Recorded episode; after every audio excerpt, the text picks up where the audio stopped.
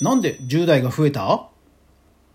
ミンネが2022年上半期に検索数が増加したキーワードや購入が増えたカテゴリーなどのトレンドを発表しました。コロナ禍が徐々に収まりつつある世相を反映してかお出かけにまつわるワードやアイテムが人気の結果に。さらに近年の傾向としては10代の作家やブランドの登録が伸びているんだそうです。前年同期比なんと2.3倍。それでは早速学んでいきましょう。おはようございます。フリーでマーケターをしながらクリエイター活動をしています。かぐわです。この番組ではインフルエンサーやクリエイターにの稼ぎ方に関する最新トレンドをお伝えしています。いつもフォローや登録ご視聴本当にありがとうございます。さあ今日のお品書き。2022年上半期トレンドワードはハートシェーカーなどお出かけ需要が増加で注目されたカテゴリー。ミンネで10代の作家や購入者が増えた理由です。早速いきましょう。2022年上半期のトレンドをハンドメイドマーケットミンネが発表はい、こちら GMO ペパボの公式サイトの公式リリース7月12日よりということですね。いやこういうあのトレンド発表ね、あのありがたいですよね。ただ調べてみると、2021年、去年はなんか上半期のトレンドとかないんですよね。はい。なので、えー、お品書きで紹介したしましたように、早速まずはキーワードからね、いってみましょう。はい、キーワードでですね、えー、いろんなキーワードが出てますが、えー、ハートシェイカー、グラニースクエア、テクスチャアートというものが非常に増えている。あ、あと勉強、子供というのも増えているという感じですね。えー、ハートシェイカーというのは、なんかレジンなどで作られた、えー、ハート型のこうキーホルダーで、その透明、中の、中が透明で、その中にビーズやパールとかが入っている韓国発祥のキーホルダーだそうです。えー、テクスチャーアートというのは凹凸の質感を楽しむアートグラニースクエアというのは四角いモチーフでこう鍵編み鍵鍵針編みの、えー、ハンドメイドということですね。あとね特徴的なのは、えー、勉強子供というやっぱりこうシチュエーションや、え、誰に向けてというようなフレーズで、え、探している人が多いんだなというところも、え、興味深いですよね。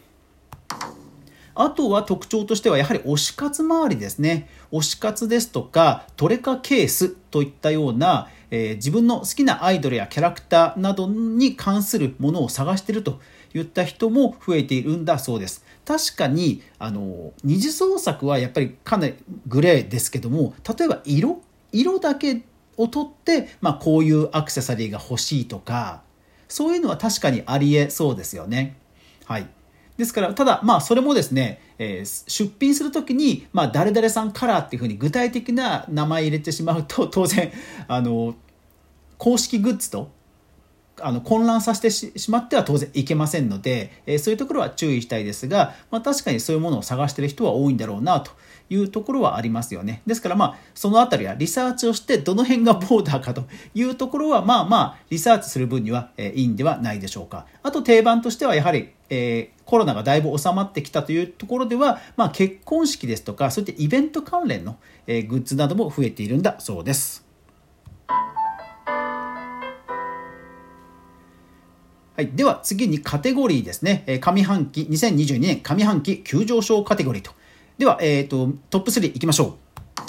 まずトップ3、えー、第3位、ファッション。そして第2位、着物、浴衣、ジンベエ。そして第1位が、でーん、でん。版画、彫刻です。はい。版画彫刻、これ確かに競合少なそうですよね。えー、前年比がなんと2.2倍ということです。いやー、なかなかですね、ちょっといろんな作品があるんじゃないでしょうか。さて、それで私自身がただ個人的に注目したのはこちら。第6位、マフラーネックウォーマーです。これ1.62倍。これ何かというと、要は夏、夏、多分、まあ冬の、上半期なんで冬の時期もあるかもしれませんが、夏でも例えばほら、実際の売り場で売ってないものを買うっていうニーズってやっぱり少ないですけどあるんですよね。うん、あとはほら冷房の効きすぎとかねそういうところでも多分夏でもこれニーズがあるんじゃないですかね6位に入ってるぐらいですから、えー、それから次に、ネイルチップですね。ネイルチップもこれすごく人気があるそうなんですよね。で、私知らなかったんですが、えー、マグネットネイル、ワンホンネイルというトレンドがあるそうですね。マグネットネイルというのは、鉄粉が含まれてるネイルポリッシュを使って、マグネット、磁石でなんか模様をね、描けるんだそうです。それから、ワンホンネイルというのは、えー、中国のインフルエンサーさんが、まあ、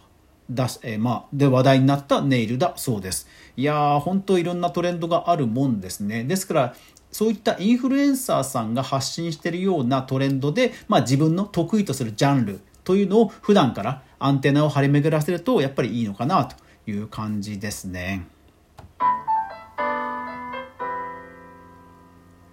はい。さあ、それでですね、今回のトピックの、まあ、目玉として私が注目したのは、ハンドメイドは見せる時代動画を活用する10代の作家、ブランド。はい。ミンネのこの公式のリリースでも、えー、1単元、1章、まあ、1章というか、まあ、1ブロック使って、えー、10代が増えているということを、えー、報じています。えー、ちょっと引用してみますね。10代の作家、ブランドの登録が伸びており、上半期の登録数は前年同期比2.28倍。さらに、購入者においても10代は1.7倍に増えていますと。うん、これね、なかなか興味深いですよね。あの、10、まあ、単純にこう、あの、増加数、増加の率なので、まあ、絶対数はやっぱり若い世代、当然少ないとは思うんですけども、伸びというのは非常に注目ですよね。多分今後も、増えていくんではないでしょうか。まあ、特に今の、あの、ね、Z 世代は、あの、海外の、まあ、中国のそのシーンとか、まあ、ものすごい安い、ブランドを買って、なおかつ、ただその分、自分の好きなものにはとにかく、えー投資を、出資を惜しまないという傾向あると思いますんで、その安く、普段使いのものを安く買った分、こういったハンドメイドで自分の推し活などに当てるという姿は、まあ想像に難くないですよね。さあ、それで、じゃあ10代のその情報源なんですが、このハン、えー、ミンネのこのレポートでは動画から来ていると、動画を活用する10代の作家と書いてあります。さあ、ここで動画、なんでしょう。はい、そうなんですよ。はい、TikTok ですね。まあ、リールとかもあるんでしょうけども、はい、TikTok で探してみました。TikTok で、えー、ハッシュタグ、ハハートシェイカーということで探してみましたが、ありましたね。いや、いっぱいありますね。しかもすごい。えっ、ー、と、通常の並べ替えですと34万いいね。いいねで34万とか、1万とか4万とか、1万超えいいねがもう連発してますね。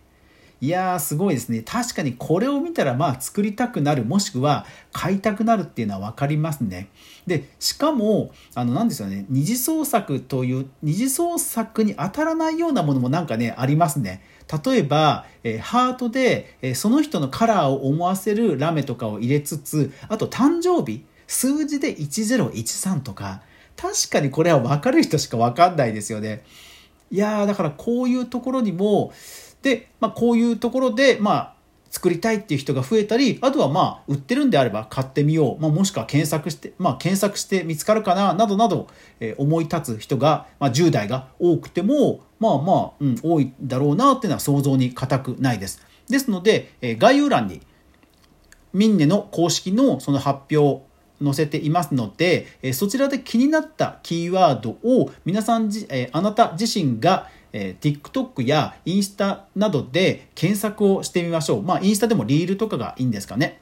そういった動画でのですね、やっぱりそういったハンドメイド周りのトレンドが、まあ、やはり10代には刺さるということでは、次の人気作品の種がもしかしたらあるかもしれませんね。はい。なので、えっ、ー、と、